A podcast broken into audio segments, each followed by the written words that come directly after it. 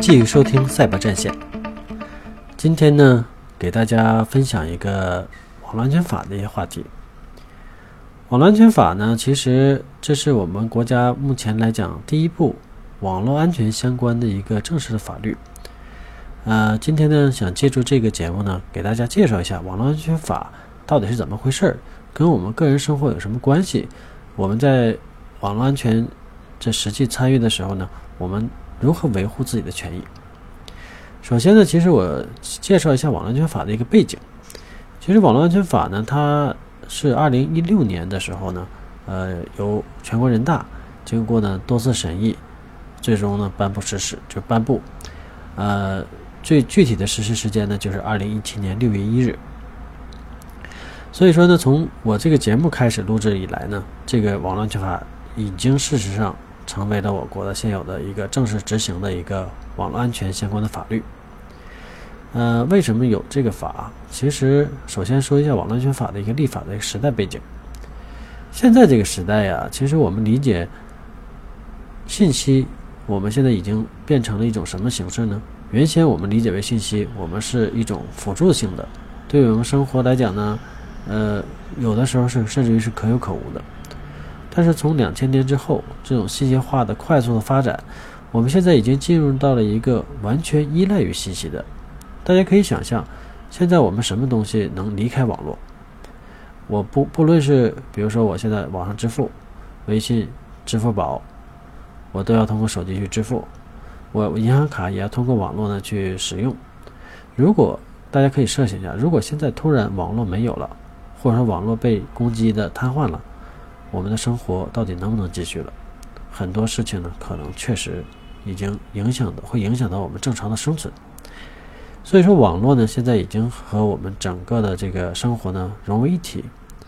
所以在这个时候呢，我的网络安，我们网络安全是个什么状态呢？其实，如果大家感兴趣的话，就是多看一些网络安全相关的新闻的话，大家可能会经常听到一些词汇，比如说零 day 攻击，或也叫零日攻击。恶意程序、拒绝服务攻击、APD、社会工程学攻击、网络钓鱼、隐私泄露等等这类的这些词汇，我们是经常听到的。而且呢，如果要是说你是对网络安全呢有一定的这个深入了解的话，可能还会听到一些词汇，比如说网络战士、网络部队、网络联合军演、网络空间站、网络武器、网络威慑等等这些事情。其实呢，我们国家未来的这种这个。呃，其实网络呢，其实面临着很多的风险。其实这里头要说一下这个现在的安全的国际局势，因为从全球来讲，我不知道大家前几年注没注意这个冷冷静门事件。冷静门事件其实它就介绍了一些，呃，美国对全球各个主要的政府、主要的人员进行监控，但是呢，它只是暴露出了整个美国政府的一部分。网络相关的一些事，这个行为，这些行为呢，其实已经大家已经觉得已经很可怕了。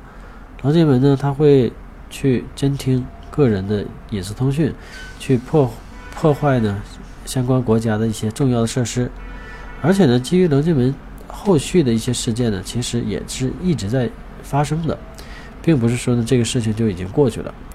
现在呢，这几年出现了很多的这种安全风险呢，其实也和这个有美国中央情报局、国家安全局有很多的关系。比如说，二零一六年八月，呃，有个叫方程式组织的，这个这个它是一个黑客组织啊，但是呢，它遭到了另一个黑客组织的攻击。这个黑客组织叫什么呢？叫影子经纪人。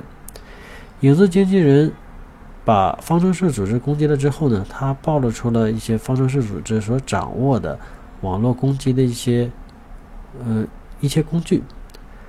甚至于呢，其实你可以理解为是一种武器。方程式组织是一个什么背景呢？它其实是美国国家安全局的一个效力的一个组织，它是属于美国国家安全局的两大黑客组织之一。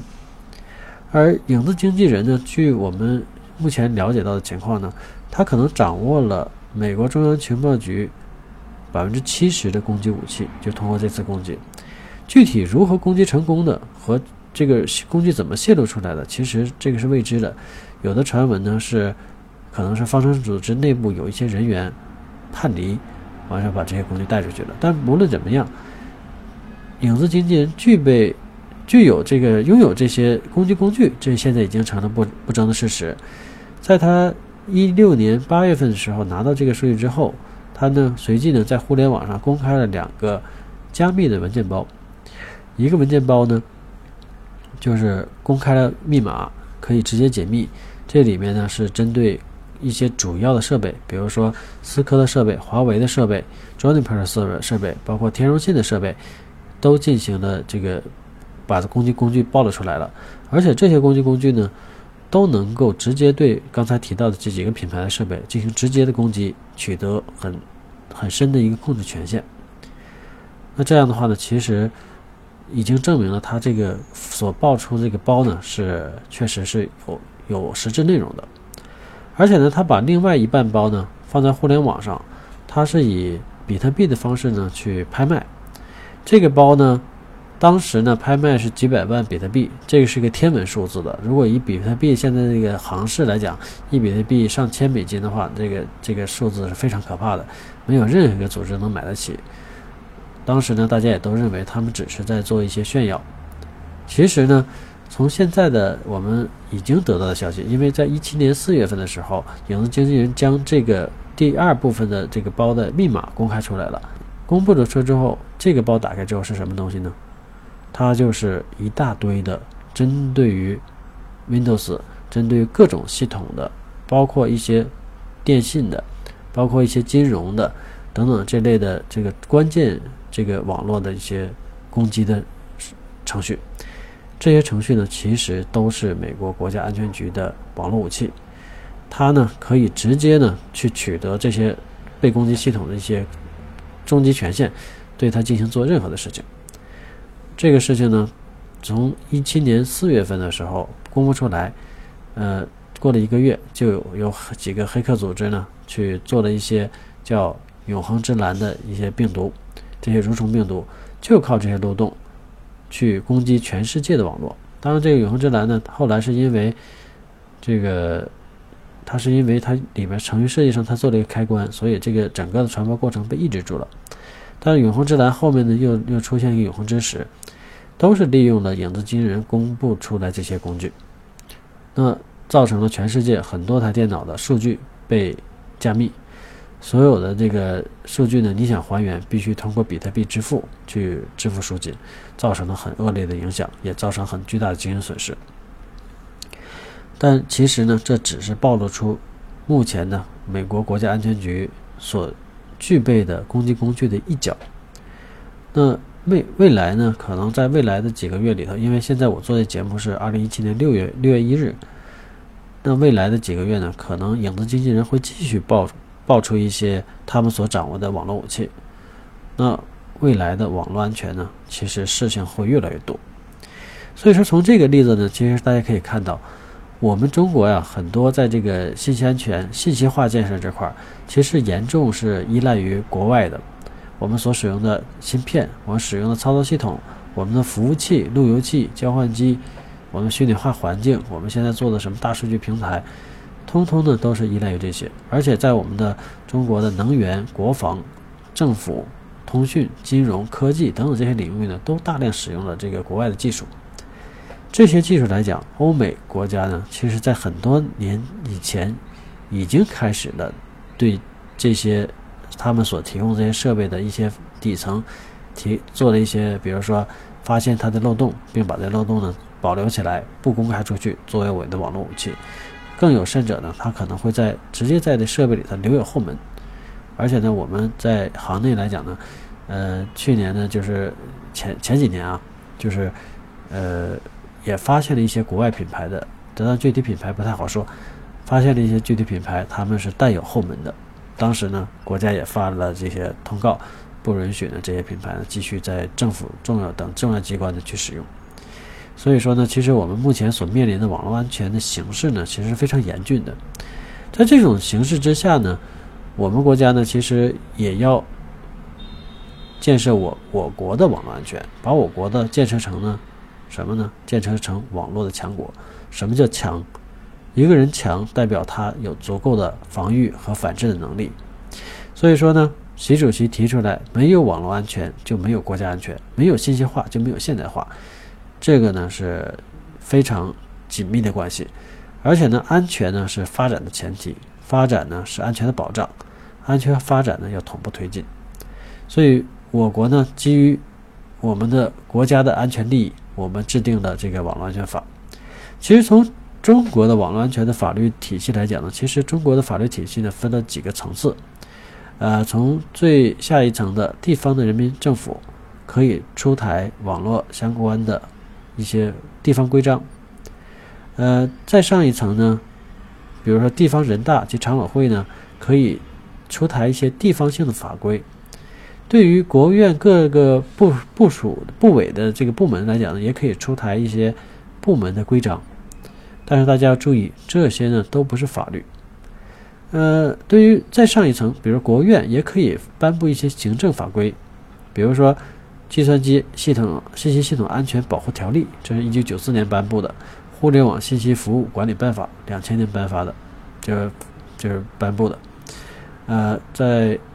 比如说商业密码管理条例，但这些条例来讲呢，其实它是没有广泛的法律约束的。也就是说，对于行业从业者，你是必须遵守这些法律的，但是它并不一定适用于各种商业环境和这种这个公民。所以说，这种情况下呢，其实是不利于保护国家国家信息安全的。那在一七年呢，呃，全国人大及常委会呢，经过多次审议，颁布了这个网络安全法。当然，其实这几年与网络安全相关的法律还有一些，比如说刑法修正案，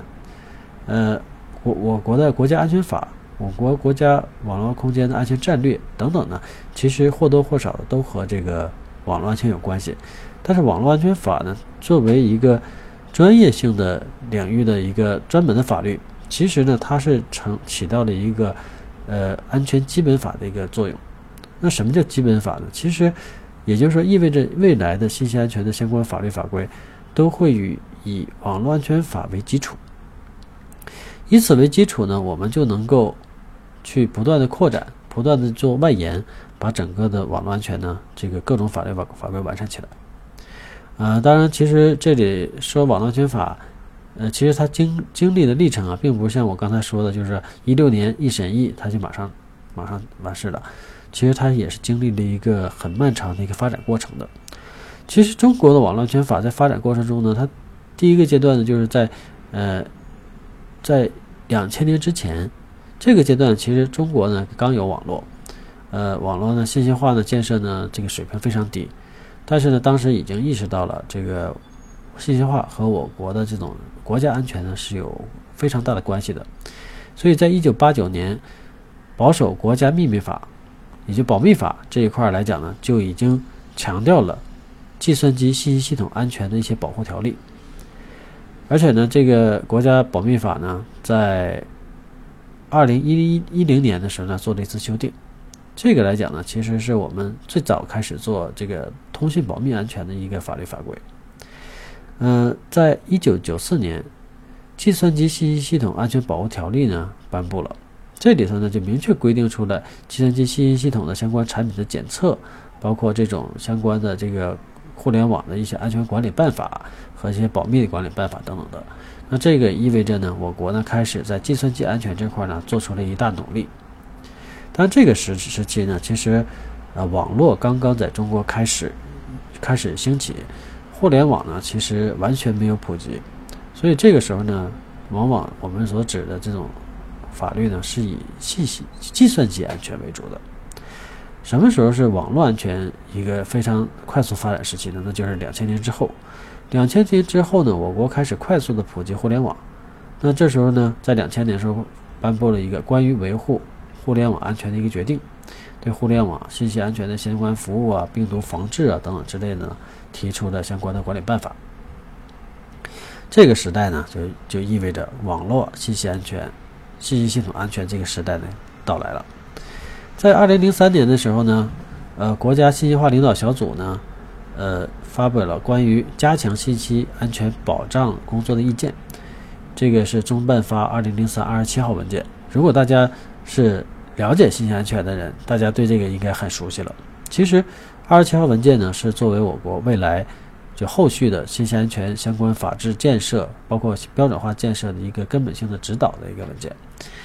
呃，在此之后呢，我国的信息安全相关的标准法规呢，开始快速的去去去不断的完善，快速的这种进化。嗯，在二零一二年，全国人大常委会呢，关于加强网络安全信息保护条令。二零一五年四月，国家安全法呢增加了维护国家网络空间主权的规定。二零一五年八月，刑法修正案第九条第九规定呢，网络犯罪的几个主要的行为的一个是惩罚。那其实呢，或多或少呢，通过修正原有法律，去在一些关键的法律里头增加一些网络安全的内容呢，去对网络安全呢增加一些控制，就是法律上的一个管控能力。但是呢，这个时代呢，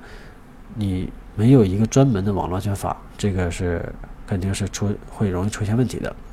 所以在二零一三年，我国正式启动了网络安全法立法工作。二零一三年呢，国家互联网信息信息办公室呢，在中央统一的部署下，启动了国家信息网络专项的立法工作。从二零一三年开始立法，开始制定相关的条文，到二零一五年。经历了将近两年的时间，我们呢就公布出来了第一个征求意见稿。也就是二一二零一五年六月份的时候，在第十二届全国人大常委会第十五次会议的时候呢，就初步审议了《中华人民共和国网络安全法》的一个草案，并且呢向社会呢征集征求意见。其实，如果大家注意中国的立法来讲，网络安全法的立法阶段是非常之快的，而且呢采用了公开征求意见这种形式。这也是呢我国立法的一种进步。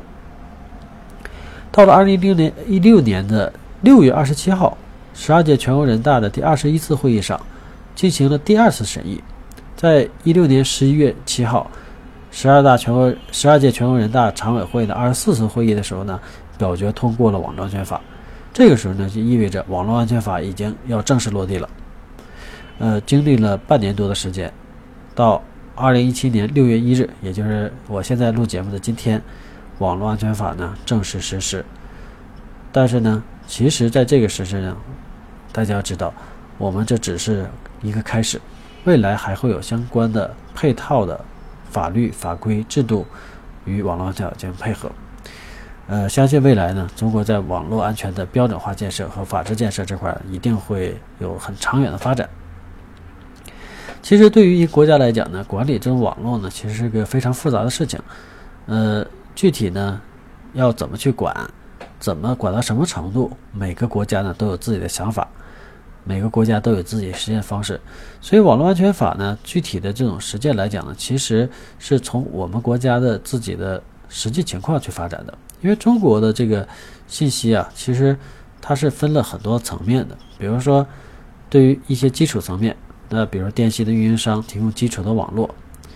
那你你运营商这块怎么去管？那你到底应该用什么法去去管？网络安全法适不适用呢？其实不一定能完全适用的。所以说，我国呢，其实后续呢可能还会出，比如电信法、电子商务法等等的之类的，去匹配这些相关的特殊的环境。那对于整个的这个中国的网络的立法层面来讲，基础层其实就是以这个。网络安全法、电信法这样为基础，那再上一层呢？有平台层。平台层是什么呢？比如说我们现在所使用的阿里呀、京东啊等等这类电子商务平台，它是作为我们互联网的一个主要的中间媒介，也就是互联网的中央中间平台。那这个呢是要适用于商务法的。那再往上一层呢，可能就是我们的用户。我们的用户其实是我们的网络的参与者，互联网的使用者。那我们也要在网络安全法的框架之下去做我们的事情。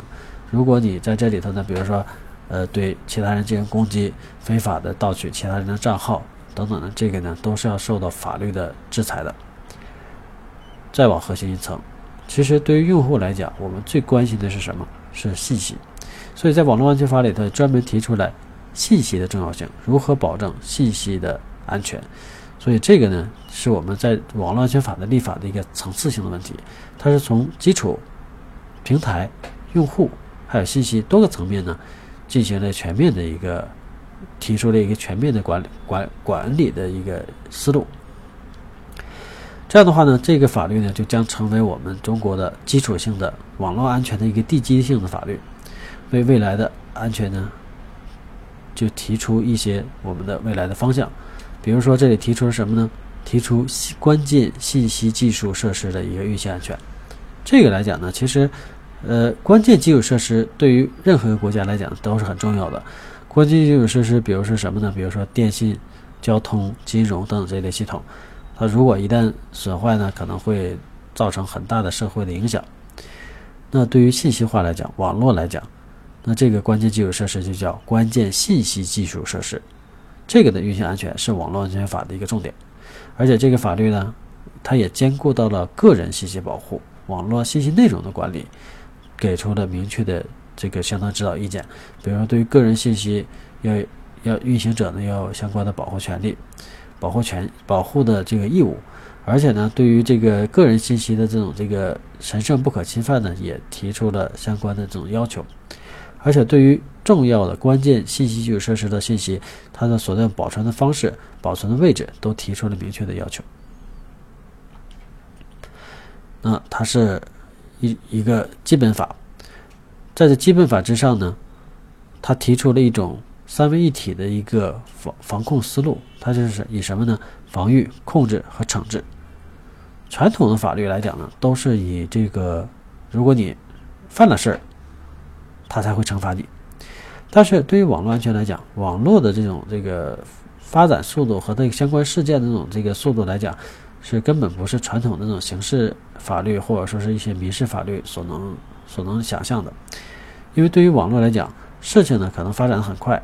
可能呢，很快呢，就是就出现了一些安全的风险、安全的攻击行为。那这时候，如果你要是在事情出来之后，你再去进行惩治的话，其实这个效果呢已经很弱了，而且呢，它所造成的结果呢是很难挽回的。所以说，网络安全法呢率先提出了一种叫以预警、监测、应急响应、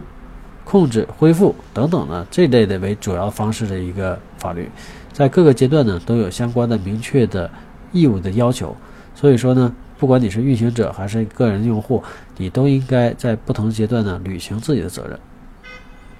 而且它设计了几个关键的控制节点，比如说系统的、产品的、服务的、数据的、监测评估的等等的，都有明确的要求。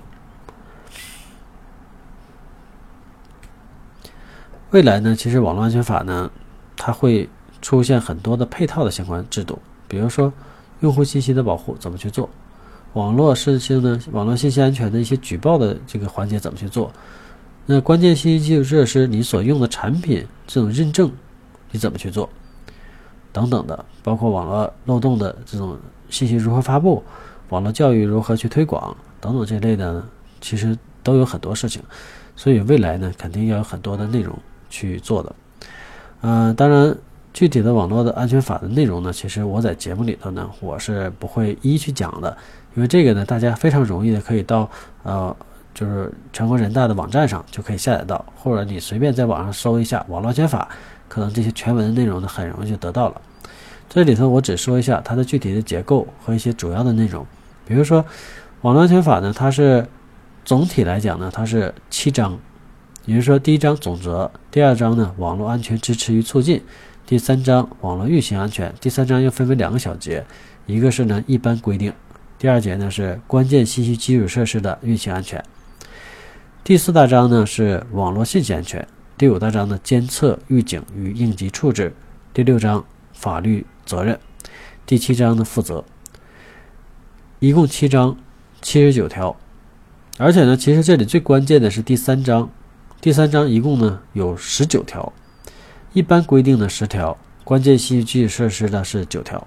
在网络信息安全这块呢，这个第四大章也有十一条，在法律责任这块十七条。所以这里头来讲，大家可以看到，总体来讲呢，就是它在责权利这块方面呢做了很明确的划分。比如说举个例子，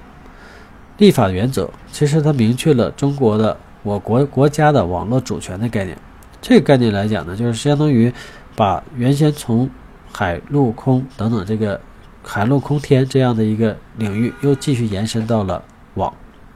也就是说，网络呢也是我国的国家主权范围。我国呢，就像有维护国家安全、有维护社会秩序一样的权利，去维护网络安全的权利。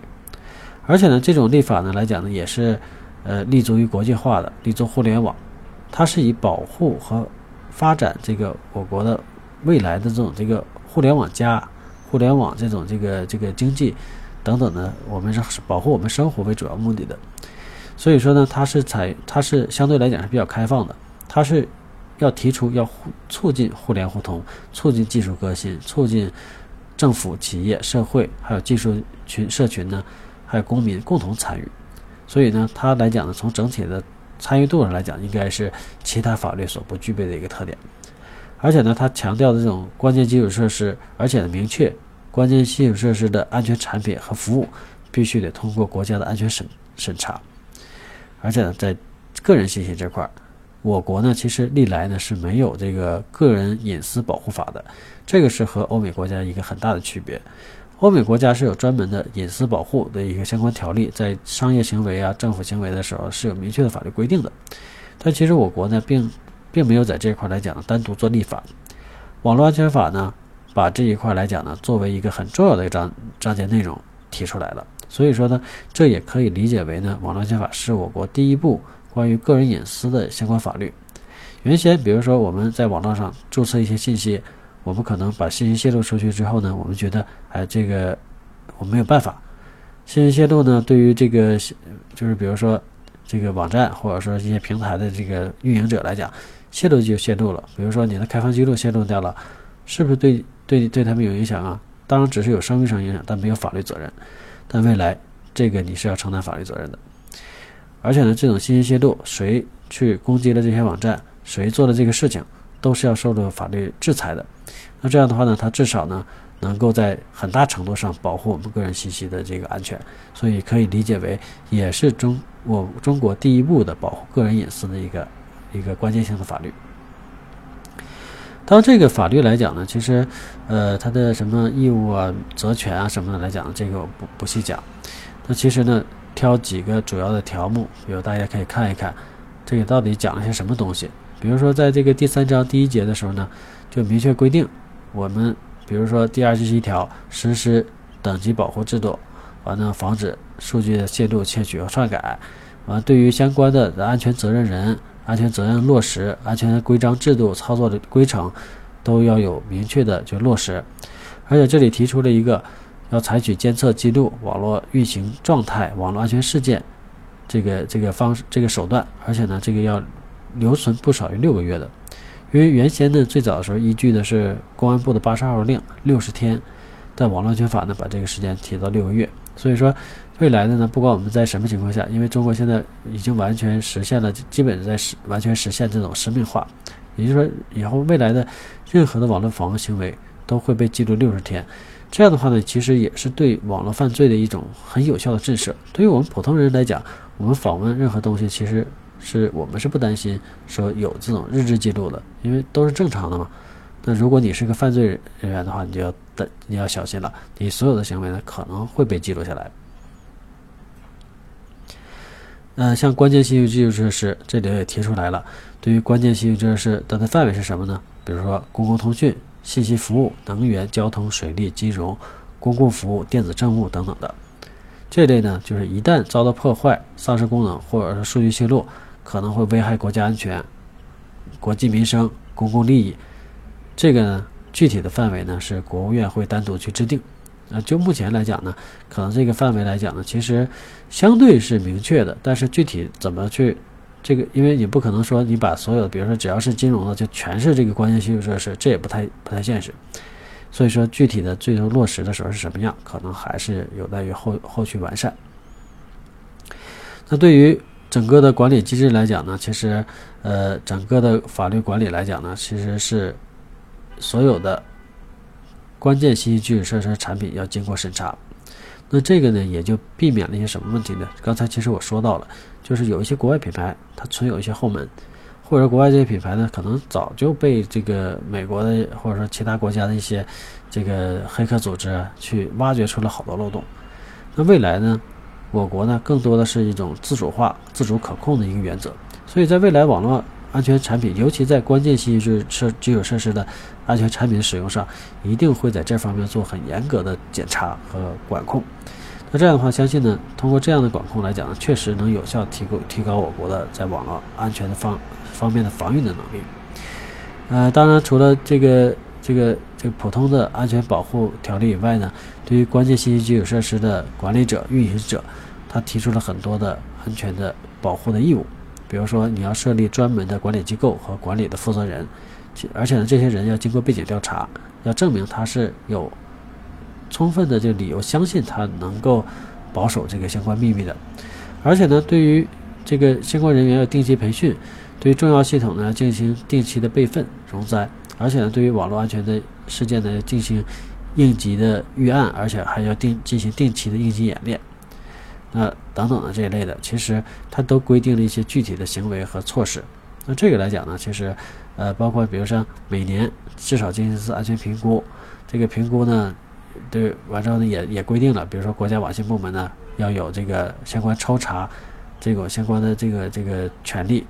那对于你应急演练，你要定期你是怎么去去做，这都是有相关管理要求的。